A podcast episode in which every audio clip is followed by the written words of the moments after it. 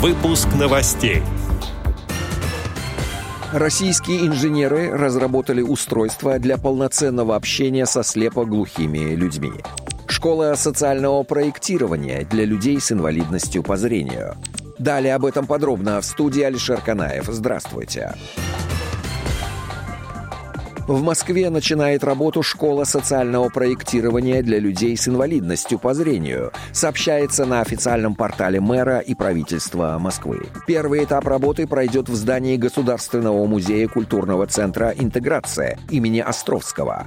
Под руководством тренеров и администраторов москвичи с инвалидностью по зрению разработают концепции социальных проектов. Второй этап работы пройдет в Университете правительства Москвы. Для участников программы «У уже разработан специальный интенсивный курс по социальному проектированию. После прохождения занятий участники научатся воплощать свои идеи в полноценные проекты и получат теоретические знания в области социального проектирования. По итогу обучения каждому участнику будет выдано удостоверение государственного образца. Программа «Действуй без барьеров» стартовала весной 2021 года. Она направлена на развитие компетенций у людей с инвалидностью по зрению для решения социально значимых проблем столицы. Организаторы программы «Московская городская организация Всероссийского общества слепых» при поддержке столичного департамента труда и соцзащиты. Занятия в школе социального проектирования будут проходить с 24 сентября по 3 октября.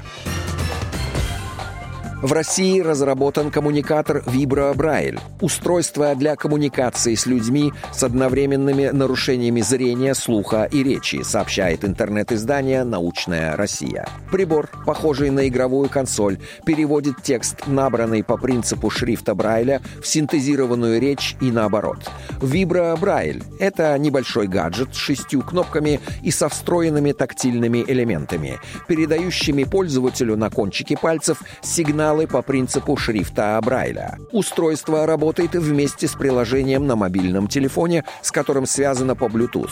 За счет словаря значений, реализованного в приложении, где каждому брайлевскому символу соответствует буква алфавита, осуществляется перекодировка слов в тактильные сигналы и наоборот. По словам разработчиков, за счет использования привычных для каждого средств коммуникации, шрифта Брайля для пользователя и устной речи для зрячих слышащего собеседника, строить общение со слепоглухим человеком может любой, независимо от того, был ли у него такой опыт. Тестовые испытания уже проведены в Фонде поддержки слепоглухих людей «Соединение» в 2021 году. Отдел новостей «Радио ВОЗ» приглашает к сотрудничеству региональной организации. Наш адрес новости собака радиовоз.ру. В студии был Алишер Канаев. До встречи на «Радио ВОЗ».